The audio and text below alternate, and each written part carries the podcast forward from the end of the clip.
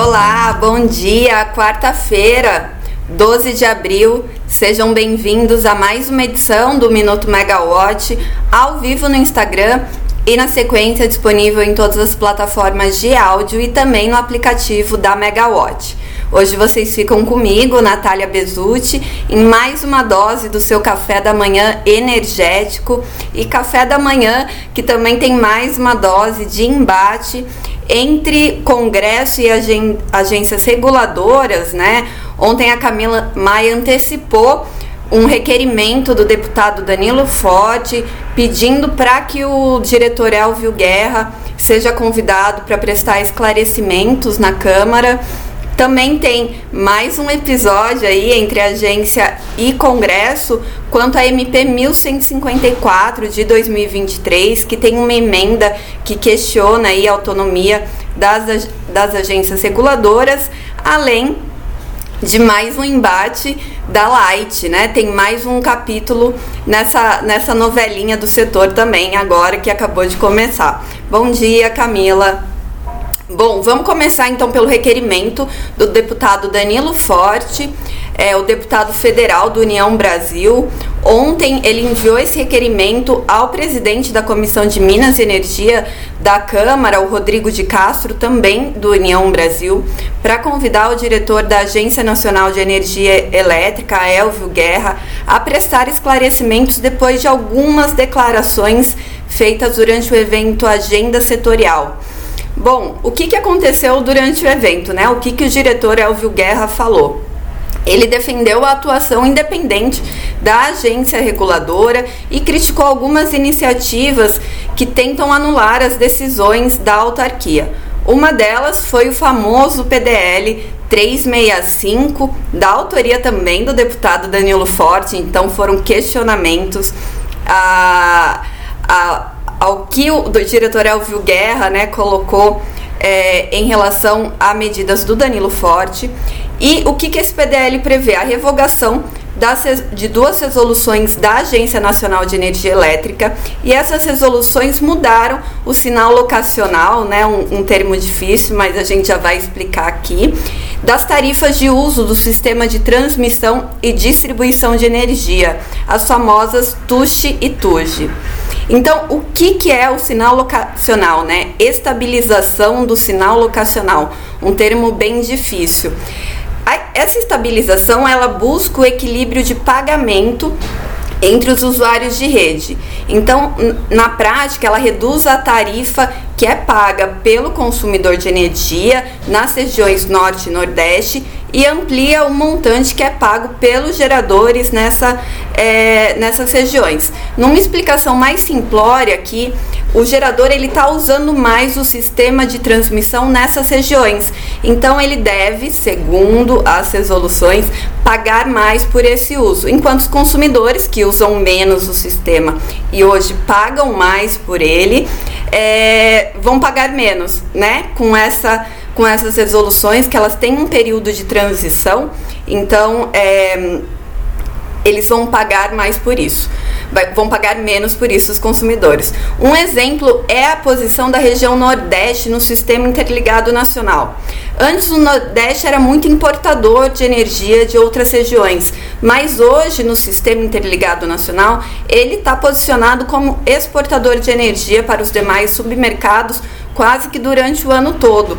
Então, é, hoje os consumidores que pagam por esse uso da rede de energia que está sendo direcionado para outras regiões, né, principalmente para o Sudeste, é, enquanto eles pagam por isso e seu consumo está do lado, os geradores estão pagando menos e estão usando mais o sistema de transmissão. Então, por isso, a ANEL é, deliberou sobre essas regras. De acordo ainda com cálculos da ANEL, essa estabilização ela deve resultar numa redução da tarifa em média de 2,4% para os consumidores do Nordeste e de 0,8% para os consumidores do Norte.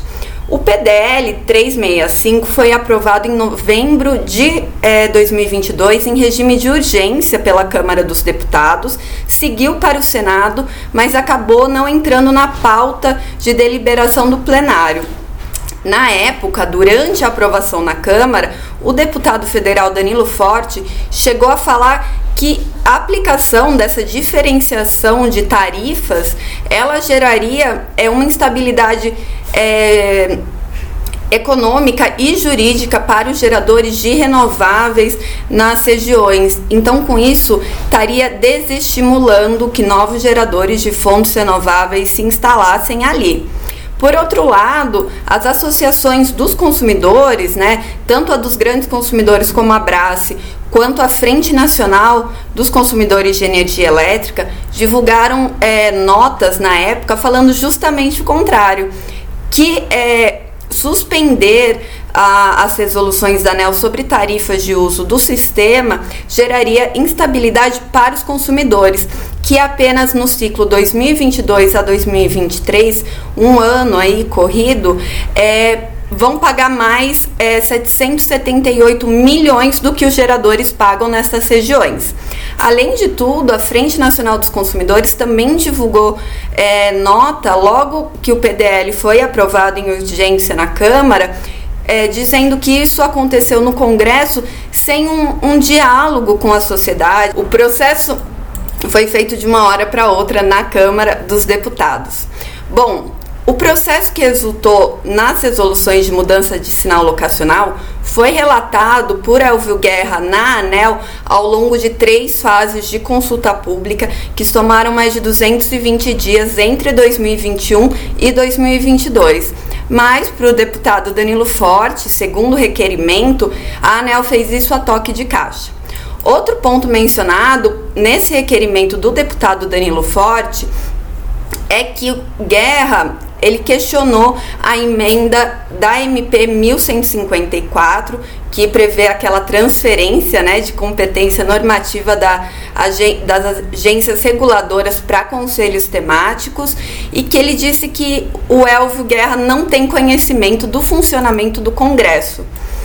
Por outro lado, ontem também teve apoio das associações do setor de energia, foram mais de 45 associações que assinaram um manifesto defendendo a autonomia das agências reguladoras.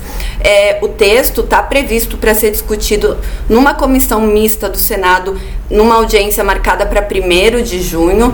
E segundo o documento assinado por essas 45 associações, a, a emenda proposta é gravíssima e vai na contramão da tendência internacional em favor da consolidação de marcos regulatórios e da ingerência política. Hoje, atualmente, são 11 agências reguladoras né, federais, entre elas a ANEL, a ANP, a ANM, também tem a ANA, Agência Nacional de Águas e Saneamento Básico. Então tem ba bastante agência aí que está no nosso setor de energia.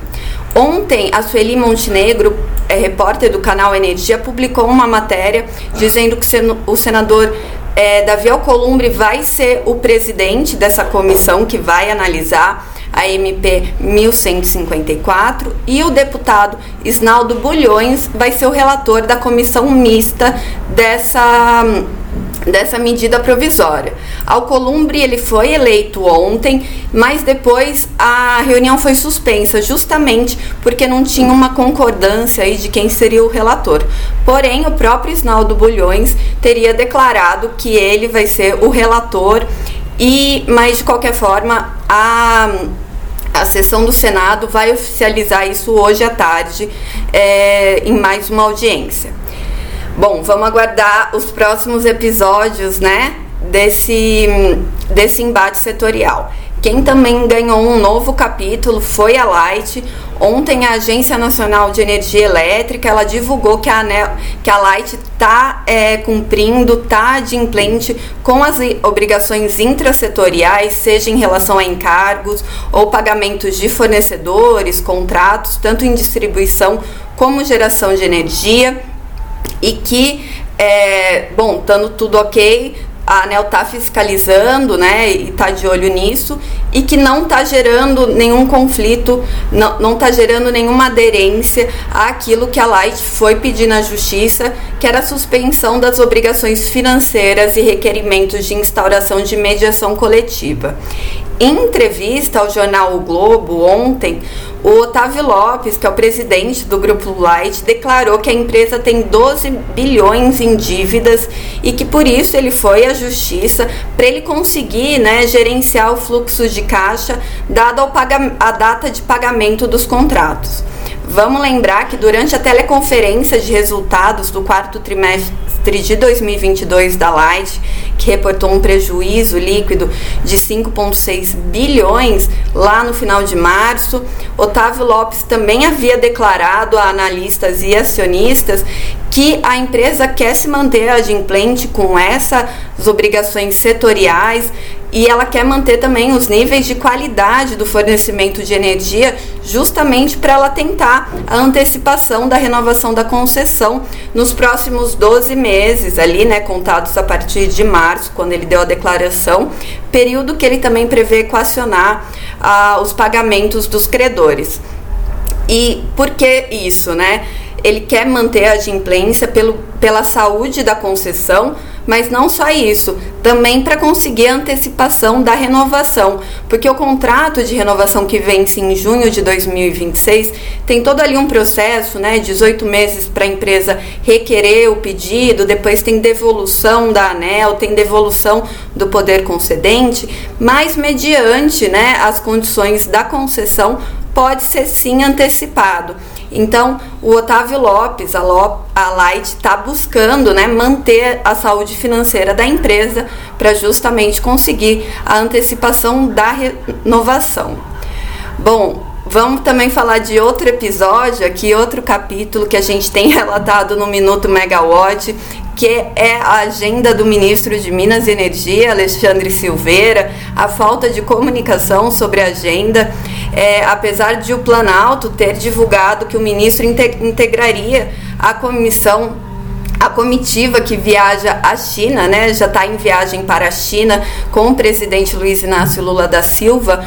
Ontem à tarde a gente teve uma resposta da assessoria de imprensa dizendo que o ministro pediu para não ir justamente porque teria compromissos oficiais aqui é, no país há uma expectativa grande, né, e por isso também era esperado que o ministro fosse à China, de que entre os 20 acordos que Lula declarou que vai fechar nessa viagem à China, tem o de eletromobilidade e também da geração fotovoltaica, porque Lula é, prevê ali na sua agenda vi, visitas à fábrica da BYD, que é a parte de mobilidade elétrica, e também da Huawei.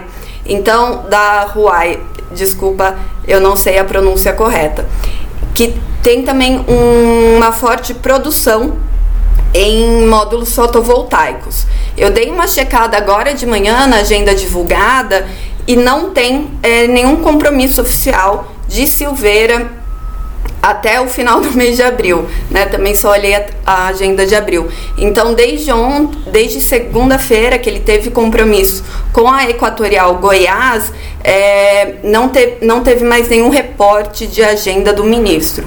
Então, a gente fica aqui de olho para saber, né, o, o que está acontecendo é, na rotina do Ministério e também quais os compromissos oficiais que Silveira vai ter por aqui para não ter ido para a China. Bom, por hoje é só. Obrigada, até a próxima. E quem perdeu o comecinho do Minuto Megawatt, é só ouvir na sua plataforma de podcast preferida daqui a pouquinho ou no aplicativo da Megawatt. Tchau, tchau, boa quarta, gente.